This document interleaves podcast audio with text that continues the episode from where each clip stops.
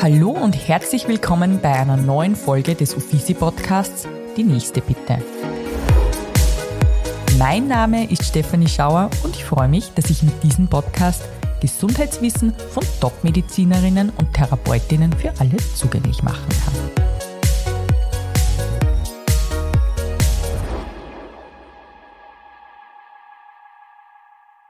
Heute geht es um das Thema Ergotherapie.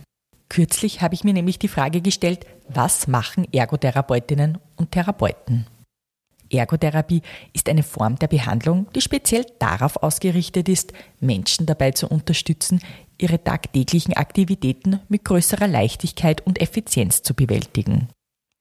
Bei Kindern spielt die Ergotherapie eine besonders wichtige Rolle, da sie darauf abzielt, die Entwicklung und Selbstständigkeit zu fördern. Gleichgewichtsstörungen, übertriebene oder eingeschränkte Schmerzempfindungen, Koordinationsprobleme oder eine fehlerhafte Haltung können tatsächlich Hindernisse für ein Kind darstellen, sein volles Potenzial in der Schule, beim Spielen und im täglichen Leben zu entfalten. Ergotherapeuten arbeiten mit Kindern und ihren Familien zusammen, um individuelle Therapiepläne zu erstellen, die auf die spezifischen Bedürfnissen jedes Kindes zugeschnitten sind. Mehr zu diesem Thema wird uns heute die Ergotherapeutin Daniela Grammer berichten. Sie ist als Wahlergotherapeutin in der Praxisgemeinschaft Gesundheit tätig. Herzlich willkommen, liebe Daniela. Herzlichen Dank für die Einladung. Dani, erzähl jetzt gleich einmal vorab, was ist das Schönste an deinem Beruf? Das Schönste an meinem Beruf ist, dass in der Ergotherapie wirklich ein unglaublich vielfältiger und abwechslungsreicher Beruf ist. Also wir sind in alle Fachbereiche tätig und grundsätzlich auch wirklich vom Frühgeborenen bis sozusagen ins Altersheim mhm. einsatzbereit nach der Ausbildung und man kann sich halt dann seine Schwerpunkte aussuchen und sich darauf spezialisieren. Es mhm. bleibt also immer spannend. Ja, das denke ich mir. Wann hast du dir eigentlich gedacht, du möchtest Ergotherapeutin werden? War es irgendwo so ein Vorfall in der Familie oder warst du in der Kindheit schon immer die Ergotherapeutin? Die medizinische Richtung, die hat sich sehr bald schon im Gymnasium herauskristallisiert. Also das war relativ schnell klar, dass Richtung Medizin, Arzt, Therapie gehen wird. Mhm. Äh, habe mich dann auch beworben für Physio- und Ergotherapie mhm. und habe aber im Laufe des Aufnahmeverfahrens dann recht schnell gewusst, in welche Richtung das gehen wird, mhm. weil ich das Glück hatte, sehr viele Praktika zu machen und Hospitationen und bei den die Physios waren halt wirklich immer sehr viele Füße der Schwerpunkt okay. und ich bin kein Fußfan. Weil du Angst vor Käsefüßen hast? ja, die Käsefüße sind oft gar nicht das Schlimme, sondern wirklich einfach die Zecherl und ja, ja. ich mag es einfach nicht. Ich habe ja. das dann gemerkt, na die Physios arbeiten da so viel dran und die Ergotherapeuten eben viel mehr an den Händen und anderen Bereichen und somit war dann noch die zwei Aufnahmeverfahren relativ schnell entschieden, dass es in die Ergo-Richtung geht. Du hast jetzt gleich eine Frage beantwortet, ähm, die ich dir gestellt hätte. Das heißt, ein Physiotherapeut setzt sich eher mit den unteren Extremitäten auseinander und ein Ergotherapeut Therapeutin mit den oberen Extremitäten. Genau, also das ist einmal eine ganz eine grobe Unterscheidung. Grundsätzlich sind wir alle für einen gesamten Körper ausgebildet, aber es hat einfach jeder dann nachher seine Spezialgebiete und ein Knie oder eine Hüfte nach einer Operation wird nicht in der Ergotherapie landen und nach Kapaltunnelsyndrom-Operationen oder Fingeroperationen soll es halt grundsätzlich in der Ergotherapie landen, mhm. wobei das noch immer ein Soll ist und oft auch noch nicht so stattfindet, wie mhm. es sollte. Mhm. Grundsätzlich habe ja ich selbst, bevor wir ins Gespräch gekommen sind, eher immer Physiotherapeuten am Radar gehabt. Kannst du vielleicht die Frage beantworten, sind Physiotherapeuten eigentlich im Vermarkten besser? Weil irgendwie kommen mir immer mehr Physiotherapeutinnen ähm, über den Weg als Ergotherapeutinnen. Die Physiotherapie ist einfach weltweit viel bekannter worden, allein schon mal durch die Sportphysiotherapie. Und wenn man halt mitkriegt, der Sportler ist verletzt, egal ob Skifahrer oder Fußballer, er wird vor einem Physiotherapeuten betreut und wieder trainiert. Es ist einfach, glaube ich, einfach viel bekannter von die Medien her und auch schon länger im Beruf gefestigt. Die mhm. Ergotherapie hat ganz am Anfang Beschäftigungstherapie geheißen. Okay. Also war wirklich so, dass man gemacht hat, äh, sehr viel handwerkliche Tätigkeiten und reines Alltags Alltagstraining, von dem ist ja die Ergotherapie inzwischen weit weg. Aber ja, die Ergotherapie war da immer ein wenig hinten nach, muss man sagen. Es liegt da sehr viel an der Öffentlichkeitsarbeit. Ich finde, man sieht und hört nicht oft was von Ergotherapie. Mhm. Es wird da nicht sehr viel gemacht, aber es wird immer besser. Mhm. Und auch die Ärzte wissen inzwischen relativ gut, was die Unterschiede sind und mhm. wer wohin zugewiesen gehört. Mhm. Aber ja, Physiotherapeuten sind sicher bekannter. Noch, wer weiß, was nach dieser Folge passiert. Ja, schauen wir mal.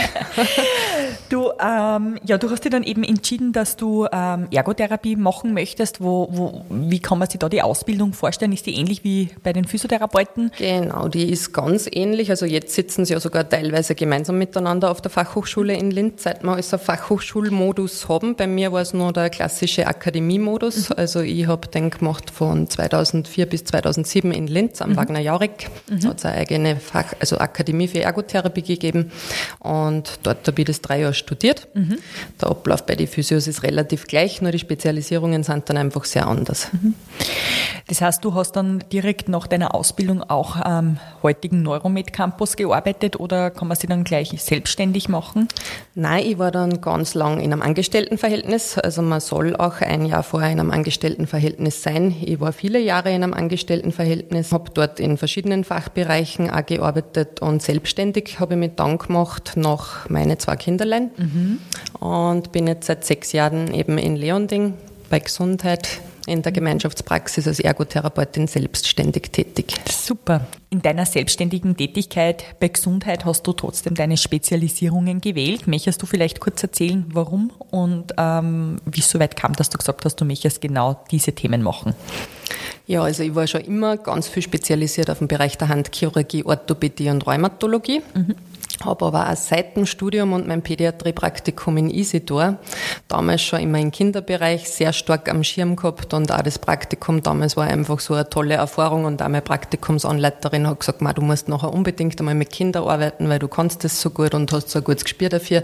Und habe halt das immer so ein wenig im Hinterkopf gehabt und das Traurige war aber, dass in meinem Angestelltenverhältnis nicht erlaubt war. Also wir haben dort keine Kinder behandeln dürfen, obwohl der Andrang enorm gewesen wäre, aber es war nicht erwünscht. Und die Wartelisten war, wie wir es mal probiert hätten, relativ schnell auf über 150 Kinder, die angemeldet waren. Okay. Und es war einfach damals, wie gesagt, nicht erwünscht vom Haus. Und somit hat sich das dann auch bei mir relativ schnell herauskristallisiert, dass ich später mal, mal einen Bereich oder einen anderen Job suchen möchte, wo ich das mixen kann. Also mhm. wirklich handchirurgische Patienten und dann aber eben auch die Kinder. Mhm. Und ja, dann war einfach dieser tolle Zufall oder das Schicksal. Mhm. Damals 2016, wie ich die Anzeige gesehen habe vor der Praxis in Leonding. Mhm. Und da habe ich dann relativ schnell abgeklärt, ob das möglich wäre, dass ich das mische. Mhm.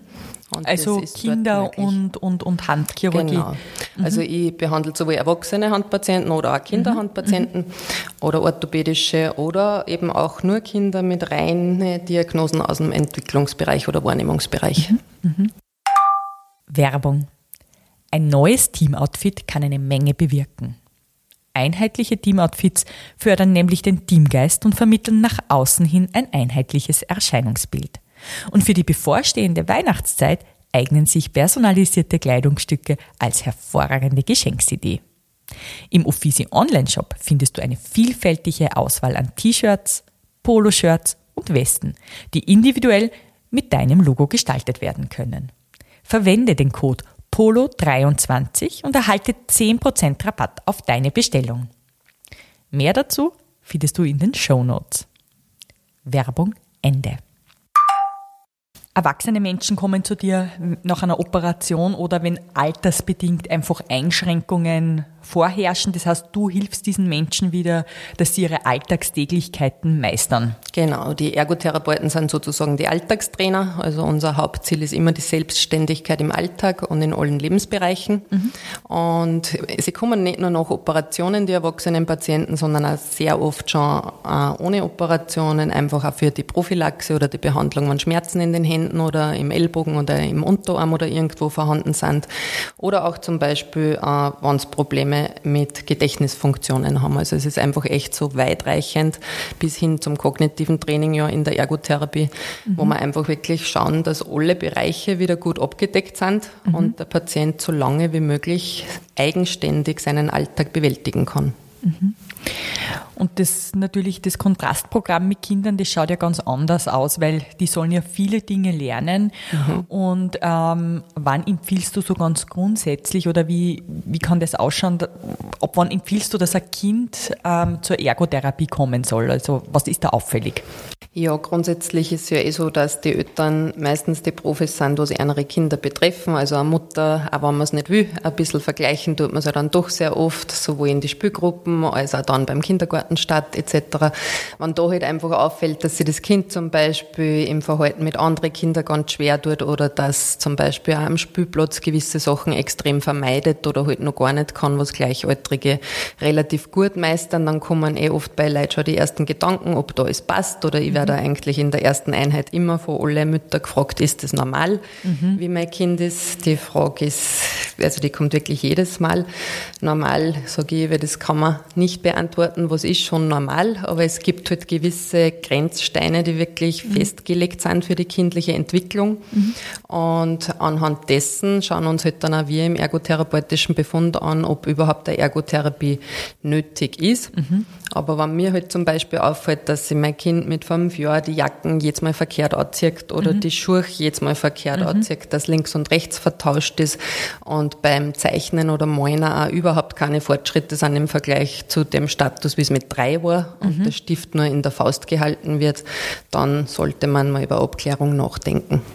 Und was können dann die Diagnosen sein? Ja, es gibt ganz äh, normale Entwicklungsverzögerungen oder kleine umschriebene Entwicklungsverzögerungen. Also da gibt's eigene Diagnosen, Wahrnehmungsstörungen, äh, Konzentrationsstörungen, Aufmerksamkeitsstörungen, grobmotorische oder feinmotorische mhm. Entwicklungsverzögerungen. Also da ist die Bandbreite relativ groß und mhm. das Wichtige ist ja, Diagnosen stellen wir eh nicht. Wir machen zwar einen ganz gezielten ergotherapeutischen Befund in allen Bereichen, aber die Diagnose muss natürlich vom Kinderarzt oder Hausarzt kommen. Mhm. Wie siehst du das trotzdem? Also, also ich denke, viele Dinge machen wir Eltern ja aus der Bequemlichkeit heraus, weil du hast jetzt gerade ein Beispiel angesprochen, das Thema Jacke. Ähm, in der Früh ist es bei uns daheim immer sehr stressig und ähm, bevor ich die Geduld aufbringe, dass mein Sohn da jetzt trödelt, ähm, ziehe ich ihm oft die Jacke an, was halt zur Konsequenz hat, dass er sie ja, gern die Jacke von mir anziehen lässt. Auf der anderen Seite liebt er es aber Lego zu spielen mit kleinen Steinchen. Ähm, wo muss man sich da wirklich Sorgen machen oder wo nicht? Also wo kann man da wo so diesen logischen Hausverstand ähm, ansetzen, wo man einfach sagt, man, vielleicht muss ich da mal als Mutter, als Vater an meinem Verhalten vielleicht ein bisschen ähm, nachschrauben und dem Kind auch mehr zutrauen. Beobachtest ja. du das oft in der Therapie? Ja, äh, es ist grundsätzlich so, dass man halt alle, gerade sobald es mehr Kinder sind, natürlich einen Zeitdruck haben und gerade das in der Früh zusammenrichten ist ein ganz ein klassisches Beispiel, was ich auch von alle immer her, ich lasse ihm da dann nicht ewig die Schuhe mhm. anprobieren, sondern ich stöße ihm gleich richtig mhm. hin und gebe ihm gar nicht mehr die Möglichkeit, dass er es selber richtig macht, weil wir halt alle unter Zeitdruck stehen, mhm. ja. Äh, man muss ja vielleicht auch nicht in der Stresssituation vom Morgen machen, wo wirklich alle außer Haus müssen und zu einem Termin müssen. Wichtig war das halt dann immer wieder auch in die stressfreien Momente Momente zum Beobachten, wie am Wochenende oder wenn es mhm. zu einem Playdate geht, dass ich schaue, jetzt haben wir Zeit, es ist kein Druck dahinter, ich lege einmal meine Gewand einfach nur hin, mhm. schafft das dann. Mhm. Wenn ich dann einfach auch merke, dass selbst wenn der Zeitdruck heraus ist oder ich schon fünfmal wirklich auch gemeinsam vielleicht das durchgesprochen habe, wie man sich jetzt eine Jacke anzieht oder wie man den Reißverschluss zumacht, äh, dann kommt es natürlich auch noch ganz stark aufs Alter drauf an, mhm. ob er es eigentlich schon können muss. Aber ich finde, man darf sich da ein bisschen auf das gesunde Bauchgefühl mhm. verlassen. Mhm. Also in meiner Erfahrung im Kinderbereich ist wirklich immer so, dass die Eltern das sehr gut spüren und mhm. eben auch durch die Vergleiche Vergleiche mit den anderen Kindern, mit denen sie sich treffen, sie merken das dann schon, mhm. wann das Kind entweder wirklich jetzt halt kognitiv oder motorisch irgendwo verzögert war. Mhm. Man spürt das. Mhm, mhm. Und das muss ja nicht immer gleich das Schlimmste bedeuten, sondern. Genau, an vielen Dingen kann man ja einfach arbeiten und trainieren und einfach mit genügend Zeit dem Kind einfach dabei stehen und begleiten? Ich sehe das vor allem als Fördern des Kindes, ja, einfach wirklich dem Kind zu helfen, es selbst zu schaffen. Mhm. Das ist eigentlich das Ziel. Mhm. Es geht auch nicht darum, dass ich dem Kind jetzt halt wirklich erkläre, wie es die Jacke anziehen soll, sondern vielleicht, dass es durch Imitation auch dem Kind eher vorzeige, wie das funktioniert oder dass ich halt auch einfach dem Kind einmal vertraue und einmal einfach die Zeit gebe, Trial and Error mhm. sozusagen, einfach sich ausprobieren zu lassen. Mhm. Das mhm. ist was, was ganz viel weniger geworden ist bei den Kindern. Mhm. Man darf es eh zehnmal versuchen. Es mhm. muss nicht gleich beim ersten Mal passieren. Mhm. Und das ist ein bisschen weniger geworden mhm. in den mhm. letzten Jahren, finde ich. Gerade auch das mit den Helikoptereltern, wenn wir den Begriff kurz hernehmen wollen, mhm. die Kinder werden zu viel umsorgt. Sie, sie haben ganz wenig Freiheiten, sie dürfen sich kaum mehr ausprobieren. Auch in der Natur ist einfach viel zu wenig geworden bei vielen Kindern. Und das, sage ich, war einfach das Wichtige, die Kinder sich und die Umgebung ausprobieren lassen und auch die Zeit dazu geben. Mhm.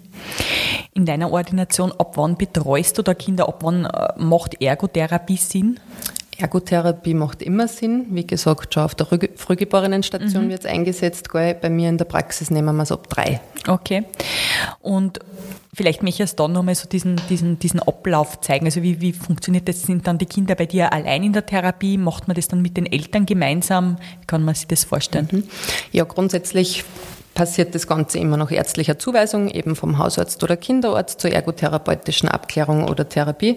Bei uns in der Praxis ist dann so, dass beim ersten Termin, also beim Erstgespräch und ergotherapeutischen Befund auf jeden Fall die Mutter die erste halbe Stunde mit dabei ist. Also es gibt da ein ganz ausführliches Anamnesegespräch mit der Mutter und auch mit dem Kind, je nachdem wie alt das Kind ist, sagt auch das Kind schon was dazu. Mhm.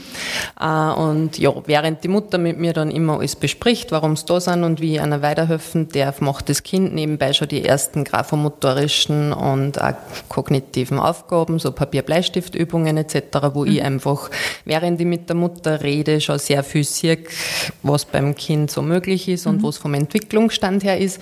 Und ja, das ist so immer die erste Hälfte der Einheit in der Ergotherapie und danach kriegt die Mutter von mir zwei, drei Fragebögen, je nach Alter auch mit hinaus mhm.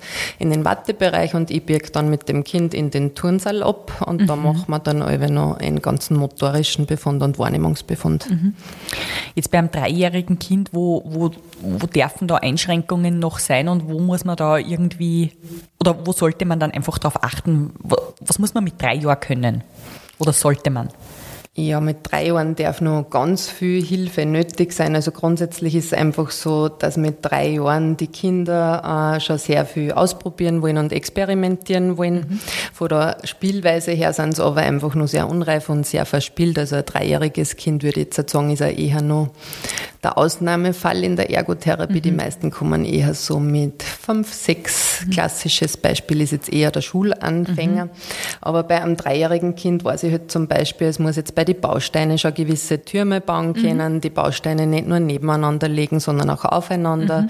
Schon ganz leichte Sachen auch ein bisschen nach Vorlage nachbauen können, mhm. beide Hände gut einsetzen, nicht immer nur eine oder das Zusammenspiel von zwei Händen noch nicht beherrschen. Und beim Moiner und Zeichnen probieren sie sich sich dann meistens einfach auch schon ganz gern viel aus und mhm. haben vor allem auch das Interesse im Alltag schon immer mhm. mehr mhm. mitzumachen. Mhm. Ab wann sollte ein Kind entschieden haben, ob es jetzt Links- oder Rechtshänder ist? Grundsätzlich mit fünf war es okay. optimal, aber wirklich aller spätestens dann bis zum Schulstart. Mhm. Aber was, was kann man da tun, wenn, wenn ein Kind einfach beide Hände im Einsatz hat? Das ist ja eigentlich fürs Gehirn grundsätzlich nicht schlecht, wenn es, es tatsächlich mit beiden Händen kann. Oder es ist grundsätzlich gar nicht schlecht. Es gibt ja eben auch diese Bilateralität oder Beidhändigkeit. Mhm. Das gibt es auch. Also es gibt mhm. auch Erwachsene, die wirklich beidhändig ausgeprägt sind und links und rechts gleich geschickt mhm. sind, aber halt eine Schreibhand haben sozusagen, mhm. aber alles andere machen es mit beide Hände. Ich habe da ganz viele Kinder schon zur Abklärung gemacht. Äh, die kommen eben meistens dann kurz vorm Schulstart, mhm. weil die Lehrerin oder eben die Kindergartenpädagogin sagt, ihr müsst jetzt endlich abklären, mit welcher Hand das Kind jetzt dann schreiben lernen mhm. soll. Wir machen dann in der Ergotherapie standardisierte Verfahren, wo wir außerfinden, welche Hand ist jetzt okay. wirklich die bevorzugte oder ja. liegt wirklich eine Beidhändigkeit vor. Mhm. Also da gibt es wirklich standardisierte Tests und mhm. Auswertungen und so findet man das dann auch wirklich in Alltagssituationen und auch in der Therapiesituation heraus, welche Hand doch bevorzugt ist und ich habe bei jedem Kind dann schon sehr deutlich nur noch spätestens zwei, drei Einheiten gesehen, was die doch bevorzugte Hand ist. Also gibt es meistens, in den meisten Fällen ist tatsächlich eine Hand. Die ja, also eine klassische Beidhändigkeit habe ich jetzt in die 17 Jahren zweimal erlebt. Also sehr selten. Okay, okay. Sonst hat sie sich wirklich immer noch schön außerkristallisiert. Okay. Ja, im Idealfall hat man dann im Schulanfangsalter schon entschieden, welche Hand man ähm, verwendet und geht dann gut gelaunt und motiviert in die erste Klasse. Mhm. Ähm, da kommt es aber dann trotzdem, glaube ich, in der Schulzeit kommen dann trotzdem noch mal viel mehr Auffälligkeiten wahrscheinlich zum Vorschein, wo man Kind unterstützen kann, als wie nur im Kindergarten. Was beobachtest du da als, als Therapeutin, ähm, wo, man, wo man vielleicht hinschauen sollte, um eben das Leben des Kindes in der Schule auch zu erleichtern? Ja, das Wichtigste beim Schuleinstieg ist immer ein bisschen das Ganze gemütlich anzugehen und wirklich dem Kind Ruhe und Vertrauen zu vermitteln, weil natürlich weiß sowohl das Kind als auch die Eltern, dass das jetzt ein großer Schritt im Leben ist und man mhm. den ersten Schultag samt Schultüte wahrscheinlich auch nicht vergessen wird. Äh, wichtig ist wirklich da zu vertrauen, den Druck ein bisschen rauszunehmen und dann einfach auch darauf zu achten, wie spürt sie das Ganze ein, wie verlaufen die ersten Wochen, wie fühlt sich das Kind in der Schule, was für Rückmeldung gibt gibt's von der Lehrerin. Und ich muss sagen, das läuft eigentlich immer alles sehr optimal, ob das die Lehrerinnen, wann sie das Kind in der Klasse nicht gut anpassen kann, dann wirklich schnell Rückmeldung geben, mhm. weil eben, wenn ein sogenannter Störenfried oder Hans Guck in die Luft halt dabei ist, das fällt ja die Lehrerinnen eh sehr schnell auf. Und man kann dann eh nur schauen, ob sie das in die ersten Wochen legt. Also es ist schon sehr wichtig, dass man die Kinder da eine gewisse Zeit gibt zur Eingewöhnung. Mhm. Also wirklich und, auch zwei Monate. Ja, und als Eltern wahrscheinlich auch in dieser Zeit die Ruhe bewahrt und ganz geduldig Genau, eben Verständnis, Geduld, daheim viel nachbesprechen, mit der Hausübung am Anfang einfach wirklich noch gut unterstützen und immer dabei sitzen. Und wenn einmal was nicht gut funktioniert, dann sagen, dass es halt auch ganz okay ist, weil es ein neuer Abschnitt ist mhm. und man da erst einwachsen muss. Mhm. Gibt es dann Kinder eigentlich ähm, in der Volksschule nur die Schwierigkeiten haben, den Stift zu halten? Ganz viele. Okay. Mhm. Und wie ist da dann die Herangehensweise? Da muss ja dann, da muss es wahrscheinlich dann sehr schnell gehen oder schnell gehandelt werden. Ja, das war über der Wunsch von den Eltern. Also ja. es gibt jetzt Probleme beim Schreiben, das muss jetzt ganz schnell wieder gut werden. Äh, das Wichtigste ist auch in dem Bereich immer, dass man abklären muss, woran liegt es überhaupt. Mhm. Also zur Graphomotorik, also zum Schreiben kehren ja ganz viele einzelne Funktionen mhm. dazu. Also das sind 10, 15 verschiedene Funktionen, mhm. wo in Wirklichkeit dann auch der Grundstock wirklich gut aufgebaut sein muss, dass Schreiben funktioniert. Mhm. Stifthaltung ist nur eins davon, da gibt es ganz viele andere andere Bereiche. Und wenn Kinder jetzt wirklich mit der Zuweisung zu mir kommen, zur Graphomotorik, Abklärung aufgrund von einer schlechten Stifthaltung oder so, muss man da wieder ganz genau sich beim Befund anschauen, woran liegt's.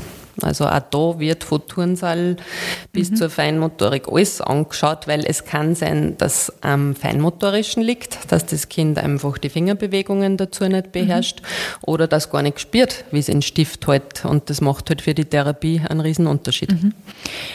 Ich habe dann schon auch oftmals gehört, dass es sein kann, dass ein Kind den Stift nicht ordentlich halten kann, weil der Rumpf nicht gestärkt ist oder weil sie eben das Kind nicht spürt. Was kann ich da als Elternteil machen, dass diese Übungen vielleicht schon im Alltag mit eingebaut sind? Ist es der Spielplatz vielleicht, wo ich öfters hingehen sollte und das Kind schaukeln lassen soll? Oder ja, was würdest du für einen Praxistipp geben bei einem Kind, das jetzt noch nicht so auffällig ist, dass man die Therapie gehen sollte?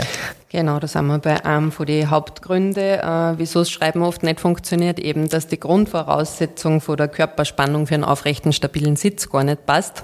Und da kann ich nur sagen, bewegen, bewegen, bewegen. Mhm. Äh, Im Körper einfach sich ganz viel ausprobieren lassen, auf viel verschiedene Spielplätze gehen, mhm. nicht immer auf demselben. Mhm. Das Wichtigste ist, dass die Bewegung einfach abwechslungsreich gestaltet wird.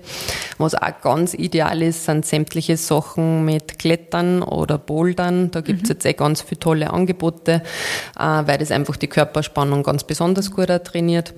Und sämtliche Bewegungs- und Sportarten fördern das Kind und zusätzlich natürlich dann nur gezielte Übungen, wo ich einfach auch sage, wie ich dem Kind lerne, wie es sich richtig bewegt. Mhm. Aber halt alles immer auf spielerische Art und Weise. Mhm. Das kann bei den einem oder anderen Kind das Fußballspielen sein, vielleicht auch im Verein oder das klassische Turnen im Turnverein. Klassisches Turnen wird mir da jetzt besser gefallen mhm. als der Fußballer.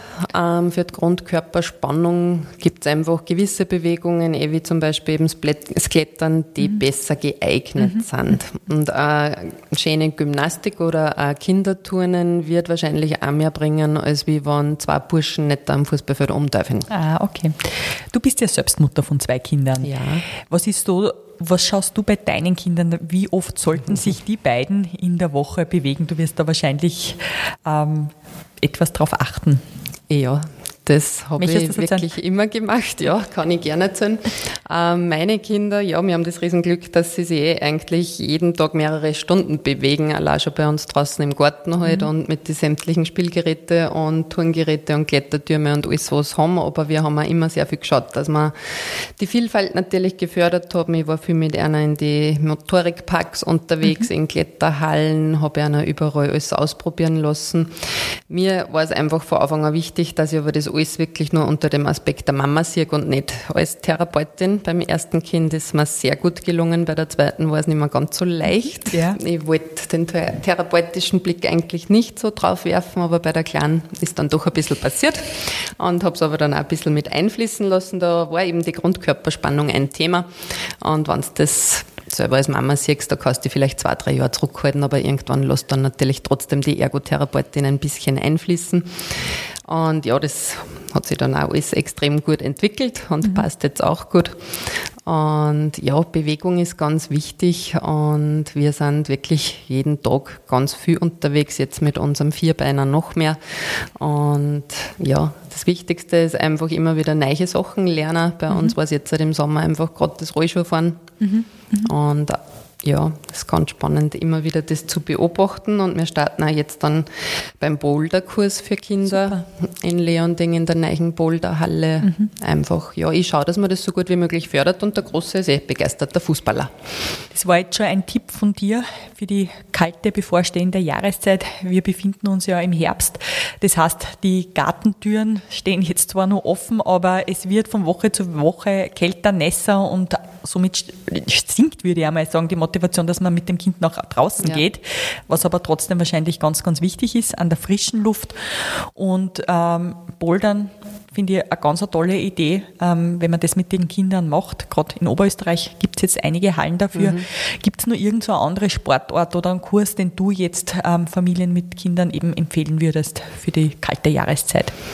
Grundsätzlich ist immer besser, etwas zu machen, als gar nichts zu machen. Mhm. Also es gibt nichts, wo ich jetzt bei einem Kurs was verkehrt machen werde. Gerade die Mädels, die wollen ja dann eh oft Richtung Tanzen, Ballett mhm. gehen, ist auch ganz toll, wenn dann einfach mit Musik und Rhythmus auch gearbeitet mhm. wird. Auch das gibt ganz viel Feedback über den Körper und mhm. wie ich, bei, wie ich stehe oder wie ich gerade sitze oder was mhm. ich gerade mache. Das ist auch immer ganz toll. Und bei den Burschen, äh, die suchen sich ja meistens dann eh sehr konsequent andere Favorites außer Tennis, Fußball, manche kleine einen Golfer sehr jetzt im Freundeskreis. Äh, es passt im Prinzip wirklich alles. Ich glaube, die Variabilität ist fast wichtiger, als wie das sie einer so auf eins fixiert für die Wahrnehmung jetzt. Ja, ja. Eine Sache bringt ja das schlechte Wetter auch noch mit sich und das ist wahrscheinlich die Konsumation vor diversen elektronischen Geräten, mit denen du wahrscheinlich in deiner Praxis auch sehr oft konfrontiert bist. Aus therapeutischer Sicht, was tut man seinem Kleinkind, das noch nicht einmal in der Schule ist oder gerade vielleicht mit der Schule angefangen hat, Alter fünf bis sieben Jahre, eigentlich an, unter Anführungszeichen, wenn der eine Stunde am Tag vor einem Gerät sitzt. Wie siehst du das als, als, als Sicht Mutter und Therapeutin? Da wirst du wahrscheinlich eine Meinung dazu haben. Ich habe eine Meinung dazu und es gibt da ganz genaue Empfehlungen, wie viele Medienzeiten, ganz egal jetzt ob Handy, Tablet oder Fernseher, für jedes Alter gelten. Das war jetzt äh, in der Vorschulzeit eher nur eine halbe Stunde, mhm. im Alter von 0 bis 3 Jahren sogar gar keine Medienzeit. Wenn wir jetzt beim Vorschüler bleiben mit der halben Stunde, natürlich kriege ich das sowohl privat als auch in meiner Arbeit mit, dass das sehr oft nicht bei diesen 30 Minuten mhm. bleibt. Was tue ich meinem Kind damit an? Ja, das Kind ist meistens in dem Moment, wo es länger darf, sehr glücklich mhm. damit. Ich selber nehme ihm halt einfach die Option, irgendwas anderes Sinnvolles und Förderliches für seine Entwicklung zu machen. Mhm. Es weiß aber auch jeder, dass in manchen Zeiten oder gerade beim Schlechtwetter oder auch Corona, die ganzen Lockdowns waren da einfach nur mal ein besonderer Fall. Da haben sehr viel die Medienzeiten übertrieben. Leider hat das halt dann auch immer langwierige Auswirkungen. Also die Eltern glauben oft, ja, das war jetzt so eine Phase. Habe auch jetzt gerade die Wochen wieder ein Kind in Behandlung gehabt, wo es nur über den Sommer angeblich mhm. viel mehr war, also zwei, drei Stunden Ui. am Tag. Ja. Und jetzt, wo die Schule ist, wird es eh wieder weniger, aber das Kind kann sich halt jetzt überhaupt nicht konzentrieren. Mhm. Ist in der Schule jetzt ein kompletter Zappel, Philipp, und das Ui. war davor kein Thema. Okay. Das sind halt oft so Auswirkungen und das hat halt nicht nur Auswirkungen auf den Moment, wo das Kind mehr Medien gehabt hat, sondern das okay. hat dann hinten nach auch noch Auswirkungen. Danke auf jeden Fall für die Empfehlung. Ich glaube, da können sehr viele Eltern etwas mitnehmen, wenn man das von jemandem hört wie von dir. Weil wissen damals eh, wie du sagst, alle irgendwo, aber es ist halt auch der bestfunktionierendste Babysitter. Ja, allerdings. Jetzt würde mich nur interessieren, ähm, was gibst du jungen angehenden Therapeutinnen für den Job der Ergotherapie mit? Was ist da deine große Empfehlung? Ja, die Ausbildung hat sich ja sehr stark verändert mhm. im Vergleich zu meiner damals. Also es sind ja die Praktika sehr reduziert worden. Ich glaube, sie dürfen jetzt gar nicht mehr sich in allen Fachbereichen ausprobieren. Äh, ja, das Wichtigste ist, dass man für sich wirklich alle Fachbereiche überhaupt erst einmal am Schirm hat, muss ich sagen, weil es einfach so vielfältig ist mhm. und dass man versucht, in jeden Bereich hineinzuschnuppern, mhm. um dann wirklich auch sich langfristig zu entscheiden, auf was möchte ich mich spezialisieren. Und meine bekannte Frage auch an dich zum Abschluss. Was tust du für dich eigentlich, dass du nicht zu deiner eigenen Patientin wirst? Mhm. Ich schaue ganz viel auf ein ausgeglichenes Leben, sowohl jetzt körperlich von der Bewegung her als auch geistig, dass ich schaue, dass auch ich als Zweifachmami und mit dem Vierbeiner jetzt das nur schwerer geworden zu meinen Pausen komme, wo ich einfach auch was für mich tue und mich mit Freundinnen treffe. Also ich finde das Wichtigste ist einfach die Balance. Ja. Ganz egal, ob jetzt körperlich oder geistig, ja. sich einfach auch wirklich die Zeit zu nehmen, mal allein eine Stunde laufen zu gehen oder allein eine halbe Stunde in der Badwand zu liegen, was wirklich die letzten Jahre, wo die Kinder noch sehr klein waren und bei Corona gar nicht möglich war, wenn ich ehrlich sein darf. Und das ist jetzt einfach ganz fein, das geht jetzt wieder besser und ich würde sagen, das ist das Wichtigste, dass jeder auf sich schaut, dann kommen die körperlichen Wehwehchen einfach viel später oh ja. und auch vom geistigen und psychischen her bleibt man einfach viel länger voll einsatzfähig und das Ganze auch mit guter Laune. Sehr schön. Liebe Dani, danke für deine Zeit und deine interessanten Einblicke. Danke dir. Liebe Zuhörerinnen und Zuhörer, ich bedanke mich nun auch bei euch fürs Dabeisein und freue mich, wenn ihr beim nächsten Mal wieder mit dabei seid, wenn es heißt, die nächste bitte. In den Shownotes findet ihr außerdem sämtliche Links zur aktuellen Folge und die Möglichkeit, eine Bewertung abzugeben. Solltet ihr ein Gesundheitsthema haben, das euch besonders beschäftigt, dann schreibt mir einfach und ich versuche einen Gast dafür zu finden. In diesem Sinne, bleibt gesund und bis zum nächsten Mal.